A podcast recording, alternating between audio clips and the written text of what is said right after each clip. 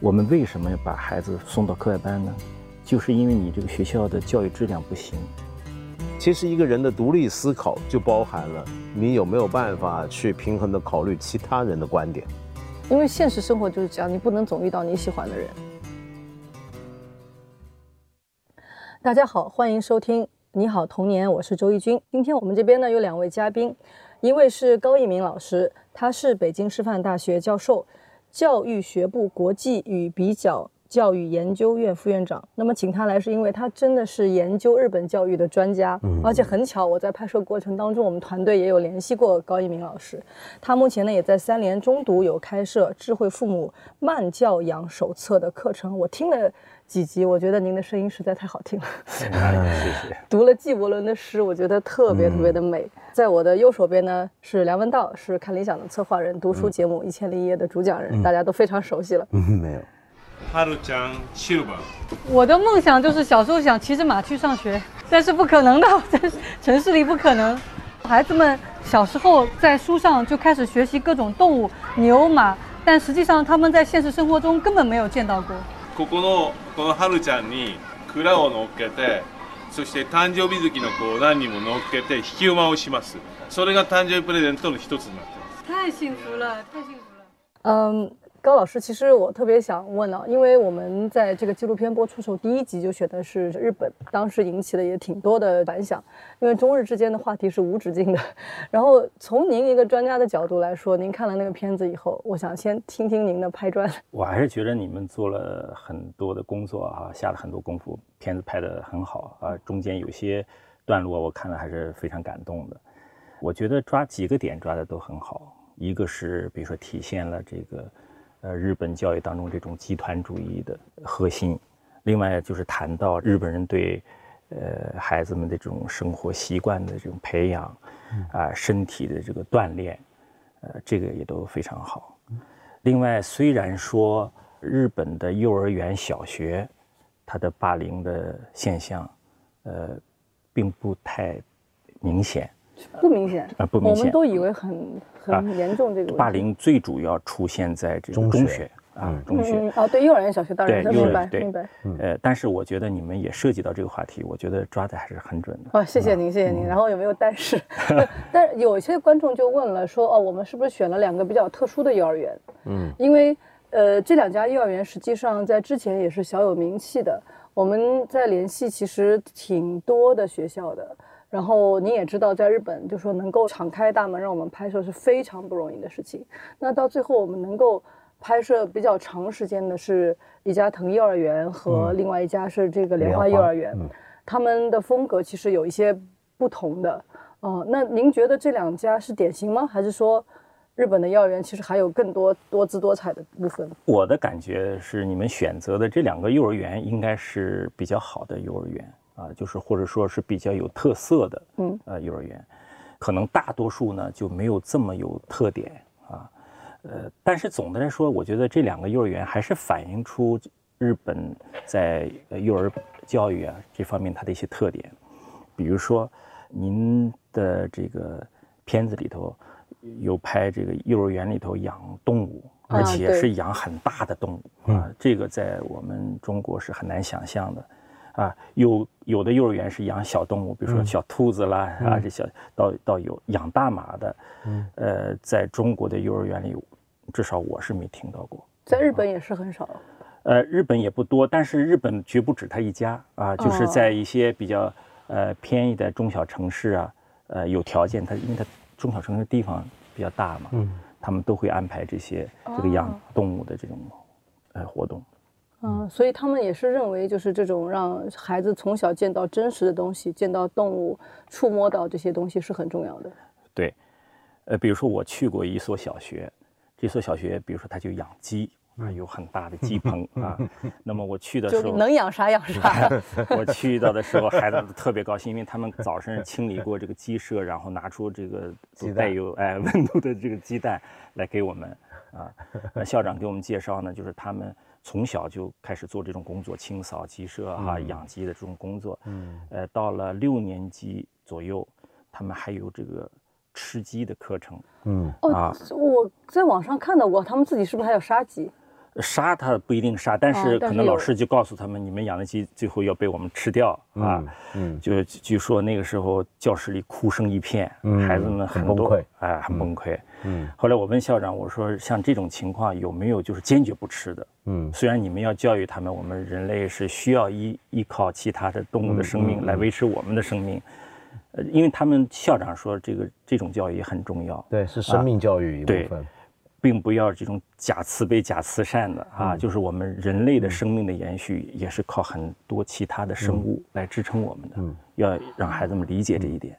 这个很有意思，因为我曾经想试图联系这么一个课程哈，但我唯一能够找到他们的这个中介人呢，是一个动物保护组织，结果也没有联系成。对，但是他们好像确实是在日本的教育里面不太回避这个生死的这个问题，嗯对。而且在比较早的年。龄。但是据校长反映说，呃，还是有个别的同学后来有坚决不吃，而且根据他们的跟踪的调查，嗯。就说以后也不吃，就变成素食主义都不一定的，哦对，会有的。就是还是有这个多样性的孩子们。对。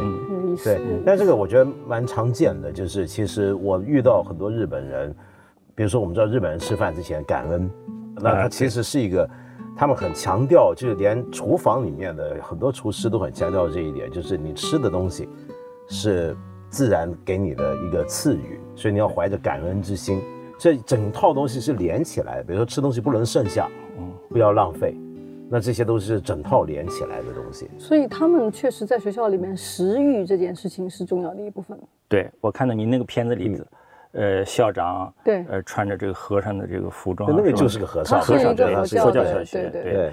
呃，来给家长们讲，其中也谈到这个报恩的这个观念，就是说我们必须要吃这些东西，不得不吃这些东西，但是只有我们在人生的过程当中，我们努力做好了，嗯，其实也是对他们的一种报答，嗯啊，所以他们在学校教育里头、家庭教育里头，有的时候会传导这种观念。嗯。哦，所以他们当中这个食欲还是要把家长拉到一起来讲。我看到他有这样一个动作，就是说不是说光是教育小孩子在学校里要怎么做，把家长一起拉过来做。在日本是有这样的观念强烈吗？对于学校来说，对我们国家一般叫家校合作啊，嗯他们有的时候叫学校跟社区学社融合啊，嗯呃，他们的很多的活动呢也邀请家长来参加。嗯我儿子上一年级的时候，我带他去日本去了十个月，所以他也对，在您是有亲身的体验的。对，那我也参加过这样的活动，嗯啊，去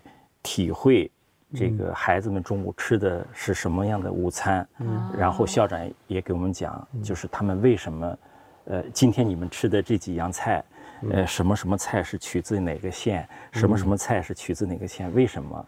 要让他们通过这个了解农民的生活，他们的劳动，了解不同地方的乡土和他们的这个物产。啊，他们都是有一些想法，啊。对，您那时候是作为一个父亲，其实在日本有接触过他们的小学，因为您的孩子在里面有读过一年，有没有什么更多的体验跟我们分享？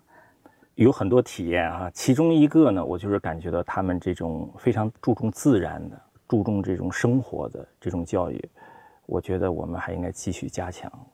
比如说我刚才讲的这个食欲哈，呃，每个月呢，我会拿到学校的一份就是整个一个月的午餐的食谱，嗯。啊，就每天吃什么，而且这个食谱里头，它比如说有胡萝卜，比如说菠菜，它都会标明，就这些我们准备用哪一家的、哦。或者什么产地的，都给你写好。嗯。然后他们那个学校吧，每个月可能还有一次叫国际理解方面的这个教育哈，嗯。所以一般他们会安排一次餐呢是国外的餐，可能东西是产自他们日本的，但是这个餐做法。做法嗯哎是外国的。是某一个国家的嗯嗯。风味菜，嗯。嗯。那比如说，您作为一个中国父亲，在那边哪些方面会有一些文化冲突吗？比如说，我自己看到一个特别有意思的事情，就是我们当时在，就是其中一个幼儿园拍的时候，他们那个孩子不是都有鞋柜嘛，就鞋柜上会有名字。那正好我们拍了有两天，那第二天拍摄的时候呢，早上有下了一会儿雨，其实就很小的雨。那你看到日本孩子基本上没有人会带这个雨鞋，就是还是穿这个运动鞋啊，觉得可能一点小雨啊。鞋柜上放着一双高高的雨靴，看那个孩子的姓，你就知道是个中国孩子。然后我就觉得，我特别能理解中国父母肯定觉得啊，今天下雨了，一定要带一双雨靴去。我们对于孩子的保护的心态，其实我是能够感受到的。但是跟日本人好像不太一样，他们就是让孩子在操场上跑，他们而且没有塑胶跑道，而且是不允许有的，它就是泥巴，就下雨就玩泥巴。嗯嗯嗯，对。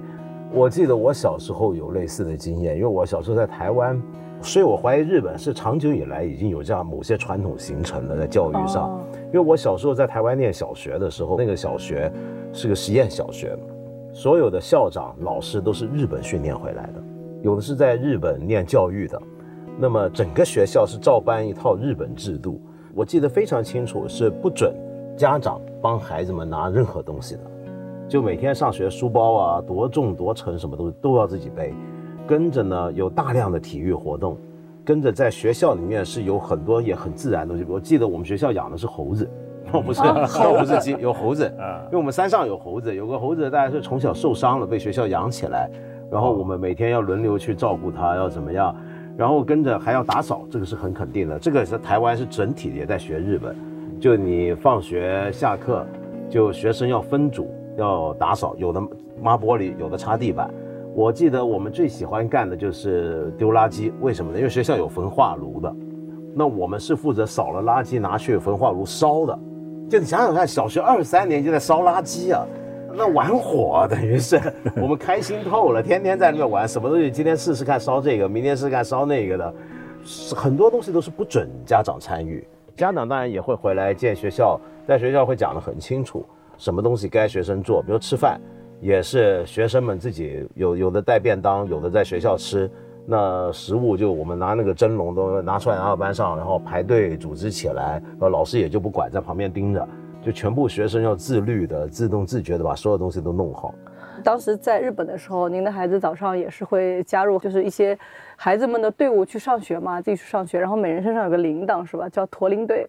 他说就是叮铃当啷，叮铃当啷这样。就是一路这些孩子就走着自己去上学。他是这样，实际上，日本的小学生那个书包上呢，还有一些钩子啊，因为好多东西啊，一些杂物装不到那个书包里头。因为日本的那个小学生的书包是原来模仿德国军队很硬很硬的，哎，是从德国部队的一一种包传过来的，所以他那个很硬，装比如说在日本因为都要换鞋嘛，嗯，呃，在学校里用的室内鞋呀。呃，中午要分饭穿的白大褂啊，口罩啊，呃，这些很多东西，这些东西呢，你塞不进去，只只能挂在这个书包上啊。另外，书包上还有个地方是挂警报器，因为日本不允许家长接送，一定要孩子自己上下学。那么中间他就有可能遇到坏人呢，或者不安全的事情。那他一摁这个警报器，就发出刺耳的这种警报声，啊，它是自我保护。这些东西挂在身上。一走起来就滴里啷当，所以我我爱人就给他们起了个名字叫骆驼队。装这些是在小学阶段了，已经他可以自己上下学。因为我们拍的幼儿园的时候，还是看到有家长的。对，幼儿园要家长送。但是您刚才说的那个，我就想到那个画面啊，就觉得是特别能反映他们您刚刚说的集团主义的感觉，对不对？对。就是连上下学，大家都是要在一起，一起过去，一起回来。嗯。您当时对他们的这种集体感的感觉强烈吗？强烈是强烈，但是我想起来啊，就是跟我小的时候是很像的。是我小的时候就是这样上学的，嗯，就是我们这个附近的，但是没有像他们那种高度组织化。你要是站在学校附近的某一个十字路口，你会看到四面八方一队一队的人往学校走。啊，我们倒没有那么高度组织化，但是我们基本上也是自己上下学，自己上下学，而且呢，有的时候是呃，老师当时我们那个班的老师也给我们分了几个小组啊。但是他们简直是可以说是经过严格的计划来做这个事情的，因为我到了日本的第三天晚上，就有一个妇女就到我家来敲门，她说：“呃，我知道你们是新来的。”我说：“你怎么会知道我们新来？”她说：“因为以前我是这个学校的家长，我就是当过相当于我们国内家家委会委员吧，就相当于这么一个事情。嗯，所以我来负责。”呃，通知你应该怎么上学？我说这是怎么上学？我还得你通知我。他说我都给你写好了。啊，呃，我们有这个七个小朋友从我们家那个社区早晨七点二十五分出发，五分钟之后到达你们小区的门口，所以你的责任就是每天 日本的这个战略，对行军布阵一样是啊。每天早晨，请你在七点半以前把孩子送到这个小区的门口啊。嗯然后让他加入到这个队伍，这个队伍会继续前行，还要遇到几个小区，然后再接上几个同学形，形成一个大部队，形成一个部队走到学校。汇流成海洋。对对对，ちょっと寒いっていうとまた戻ってきてカチッてこう締めるようになるんですでそういうふうなことをこうきちっと締めるっていうことを通じて物事をきちんとするって癖づけ心の癖づけをしたいわけです我的感受是因为如果他没有做完整，别人会觉得冷， 就是说这件事情他如果没有做完整，对别人会产生影响。そうですねあの世界も綺麗な街あっていろんな街あるけど比較的日本はきちっとしてたり綺麗だって言われていますから小さい時のこういう生活や物事の動作そういうことを通じて心があこう秩序感できちっとしていく気持ちいいっていうのを知ってるんです人に迷惑をかけちゃいけないっていう教育っていうかそれはずっとあの受けていますね。对，追求完美是为了不给别人造成麻烦。这个我就想到我们拍摄的时候啊，我们要提前一天去嘛，那个园长和副园长要给我们讲解整个这个拍摄的过程，他们也就是在上面画图，嗯，学校的布局你全部要看好，几点钟我们是在哪里，几点钟在哪里，嗯，一遍全给我们走过来，而且你真的不能够。 走错一步，就说这个时间绝对不能差。嗯嗯，包括里面有个细节，就是说我们拍到他们不是早上有那个做饭的人嘛，就是给他们做午饭，他们其实很早就开始了。那么那些人是他其实因为卫生起见，他是全副武装，包得很严。对他已经允许我们其实进去可以拍他几个画面啊。那后来在他们推着那些餐车出来的时候，我忽然想，我说，哎，我说我能不能让他讲一句话？你想都穿成那样了，我只要他自己讲一句，比如说他做了多少份餐，用了多少个小时，不行，因为你在拍摄之前没有提这个要求，对一句话也不能加。他甚至觉得我多加一句话的话，我要去问那个人的做饭的这个公司，他们要同意，要层层审批。对你既然之前没有说日本人，我发现他们太怕打扰人家了，就是你不能有那种临时出来的，没错，像印度那种临时生变的，这是两个极完，全是两个世界两个极端。不过我觉得有意思，就是他们上下学这个事儿，其实我观察很久啊，因为我每年都去日本好几次，我挺喜欢看他们小孩上下学。那小学我觉得好可爱，就一群过马路一定是举着手过的嘛，就表示给汽车看。我们有有一些小孩过马路，然后有些交通督导员都是义务的，就附近的街坊居民义务的出来，比如举个小黄旗啊，什么样的这边小学生要过马路啦等等。我很好奇这件事儿，后来我发现他们很多学校里面、幼儿园里面是有一些模拟游戏，有的时候是他的游乐场就布置成像是一个十字路口，他把它变成一个游戏来玩，就你怎么过马路，你怎么看红绿灯，他们把交通规则当成一个幼儿园开始在教的一件事情。那我有一个日本朋友，我觉得很有意思，他说一句话，我印象很深。我跟他聊，我说小孩从小就学这个交通规则，是为了让他们更安全嘛？因为日本的，呃，如果看交通安全事故当中，小儿跟青少年出事儿的这个数字，其实比例非常低，在全世界来讲都很低。那可能就是因为他这方面做得好。可是另外他讲了一句话让我印象很深，他说不只是因为交通安全，他说一个人要有公德心，该怎么样训练呢？你从小教他过马路，其实就在训练公德心。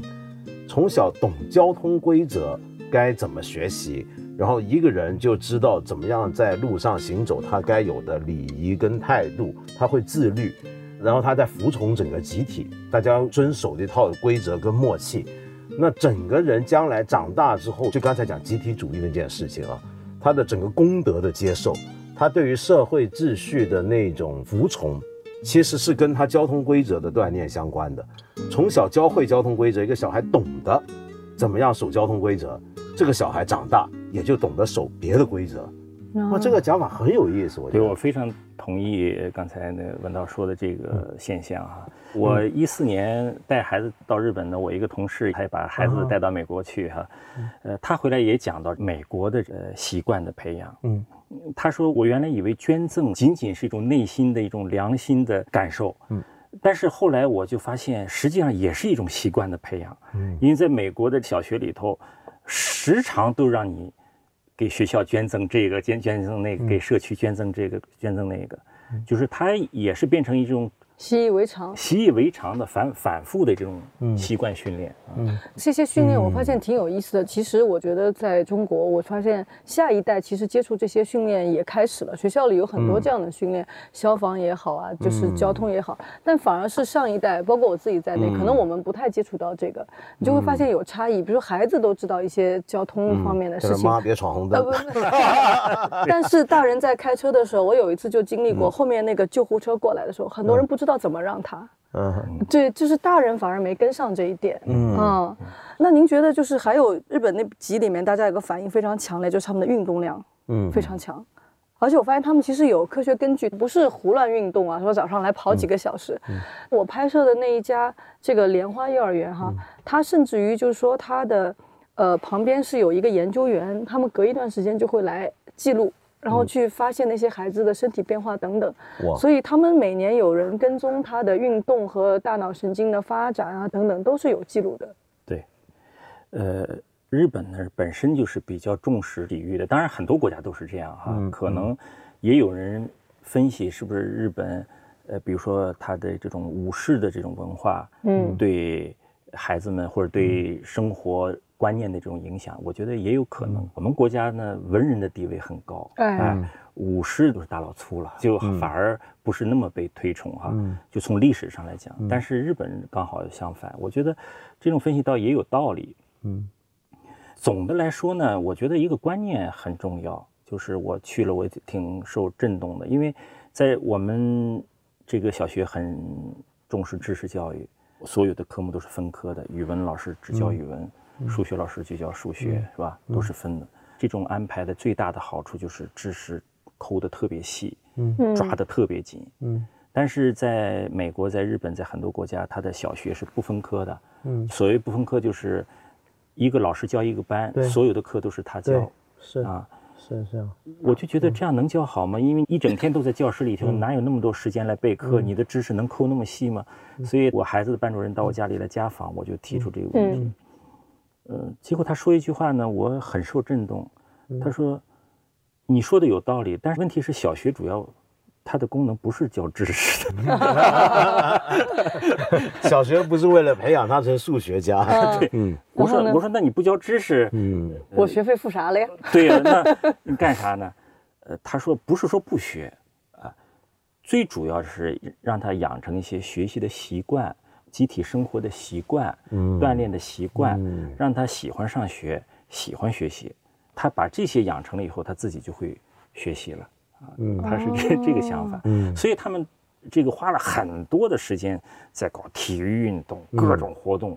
其实你去访问的那两间还不算最狠的，有一间很有名的，我现在想不起来在神奈川在哪啊？一个幼儿园，那个是很变态的。要训练孩子们能倒立行走，然后为什么呢？每天好像要走几公里。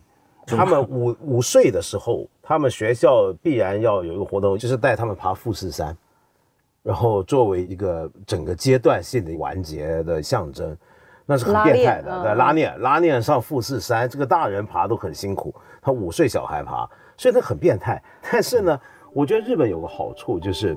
日本的这个体育教育，因为我喜欢足球嘛，我们中国的足球迷每四年一回，或者我们亚洲杯的时候，必然要有的慨叹，就为什么日本人这样，我们中国就这样，那个每次要都要讨论这个事儿。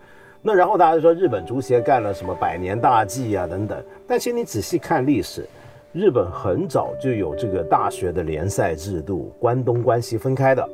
比日本足协成立的时候还早，但我后来仔细看他们那些学校踢足球是怎么个念法啊？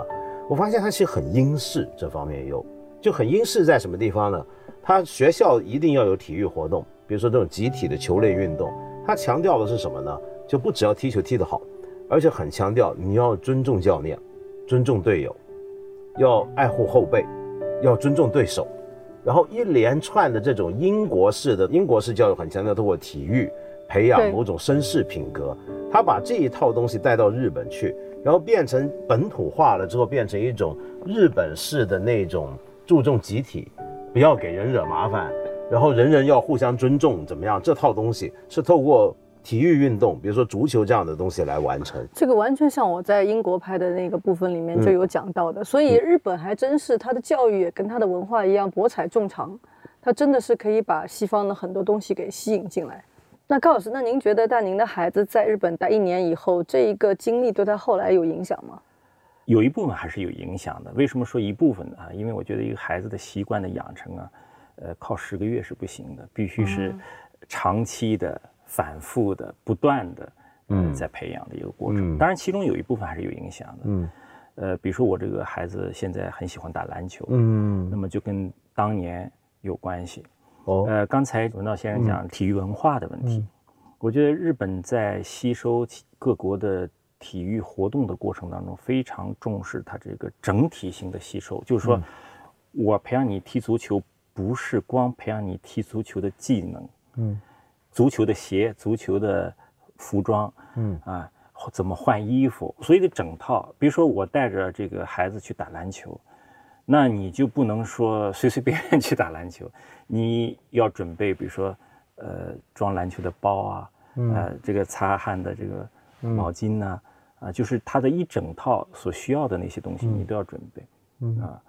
那么孩子去了以后，在打篮球的这个过程当中，他就感觉到它是一种整体性的，嗯，啊，不仅仅是谁赢谁输，它是一个整体的一个篮球文化，我觉得这个很厉害。嗯，而且他们的体育设施也特别的丰富，是吗？对，反正美国呀、日本呢这些国家，我觉得这方面确实做的。对，好像每个学校都有游泳池。因为日本可能这一点倒是我觉得是比较特殊，因为日本是一个岛国嘛，嗯，所以游泳对他们来说是必修的。因为我们当时联系采，就是去采访的时候，有的幼儿园甚至说我们几月几月是游泳季嘛，它都会有这 些幼儿园，对它比较暖和的这个季节都有游泳课。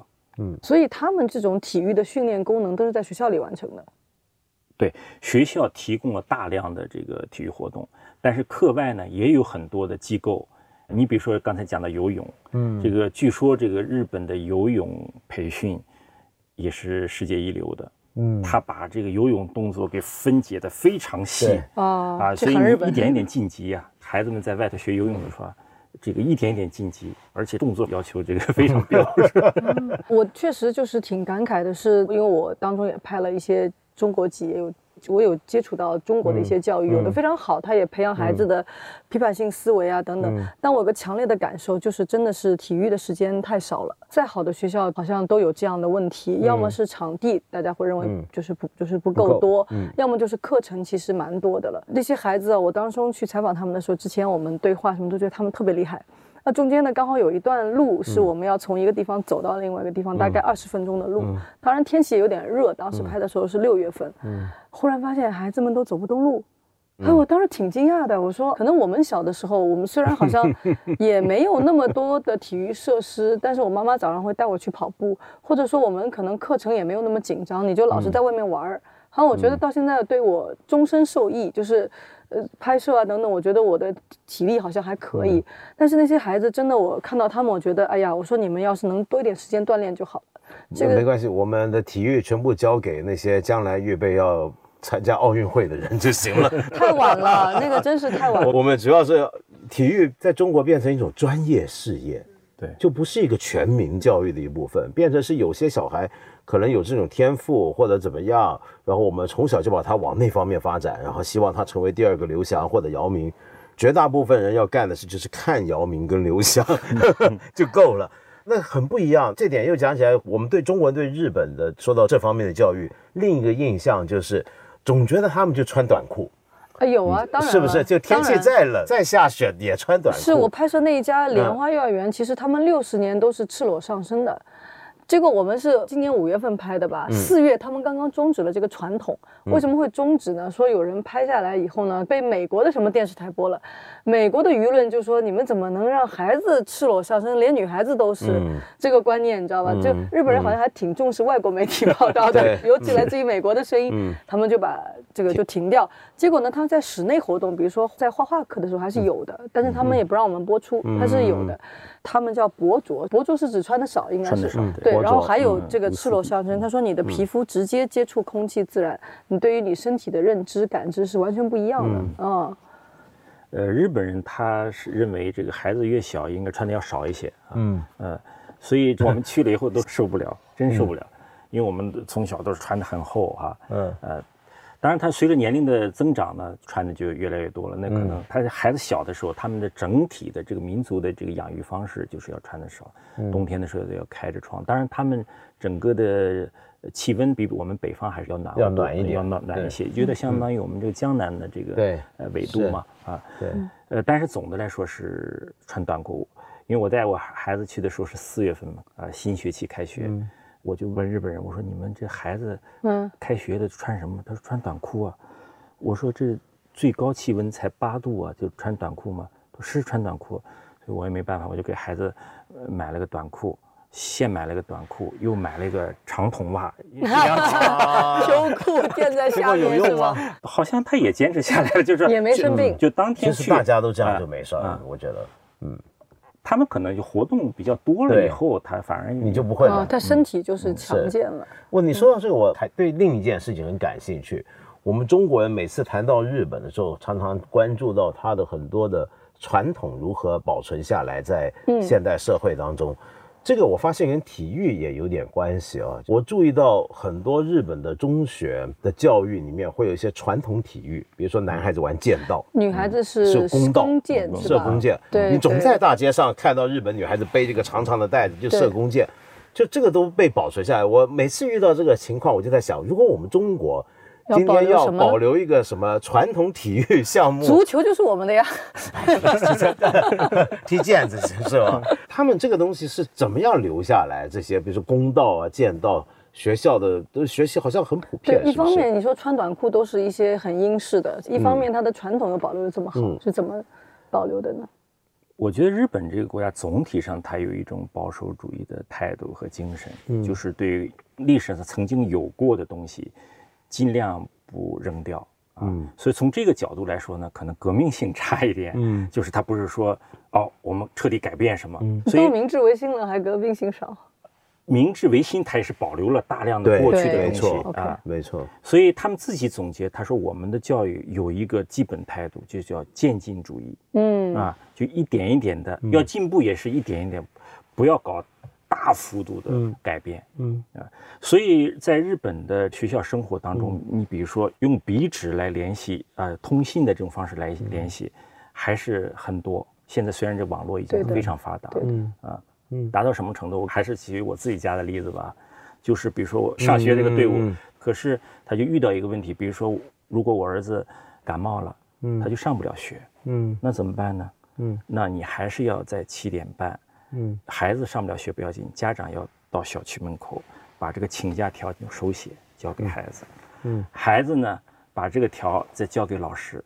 哦，老师上完课以后会指定一个孩子把今天上课讲了什么要点记在纸上，然后再由别的孩子放学以后 再带到你们家。天哪！在我们你干嘛不搞个微信群呢？不拉个群不就完了？这是。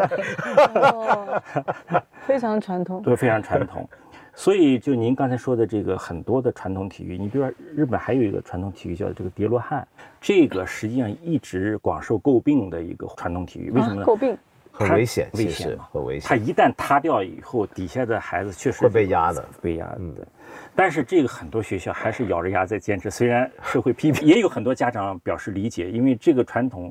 一旦停掉，他们觉得很可惜。过去那么多年都坚持的一个。对我听说他们有这个活动，是因为也是一种集体主义嘛，大家一起叠起来。还说他们的校运会上啊，连跑步都没有第一名的，就是一起跑过去。不会吧？我听说这是有，这是神话了吧？中学我不是特别清楚，知道小学是这样的啊。小学它是原则上不比个人名次。比如说，全校分成红白两队，然后红白的不断的在跑步。那怎么分高下呢？最后比的是两个团队的哦名次。OK 啊，不比你个人的名次。对，就像日本过年的红白歌会那样。对对，就是形成一种声音的共振的效果，就是所有的人他发出一个声音，然后声音跟声音之间有回应，所以它产生是一个共振的效果。而不是说你们要求所有的人是发出一个声音，你更强调的是中间那种相互的感觉。その通りです。みんなが同じことを同じように揃えることが目的ではないんです。一人一人の違いを認めながらその違いを乗り越えるような大きな流れや響きを作っていくことがこの教育の目的です。所以他们这种个人在集体里面是一种什么感受呢？有不舒服吗？觉得受压抑吗？因为我自己在拍的时候，我反倒觉得他们的集体主义跟我小时候接受的不太一样。他们好像还是蛮强调说每一个个人你做好你的事情，而且呢你个人有个性的发展，好像跟我们的那种就说大家都要听统一的指引的方式不是特别一样。对。实际上，日本的这个教育已经大量吸收了西方的一些呃观念和想法。你比如说，大约在一九一零年代、二零年代，就是美国这种呃教育理念啊，这种生活教育啊、自由教育的想法已经传到日本了。你比如说，日本最有人气的一项运动棒球，就是美美国传过去的哈。还有比如说，您可能听说过这个。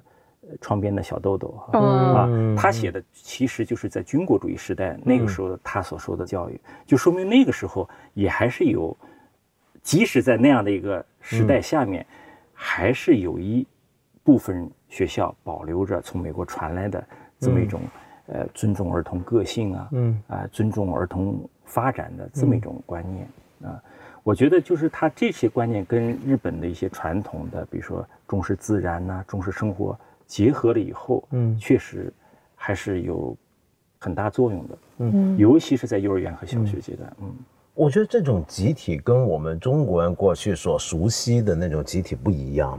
我们那种集体可能是我们大家服从一个统一的意见或者管理，他们这个集体更强调的是，因为你看从小就强调自律，是透过每个人的自律，然后形成一个集体。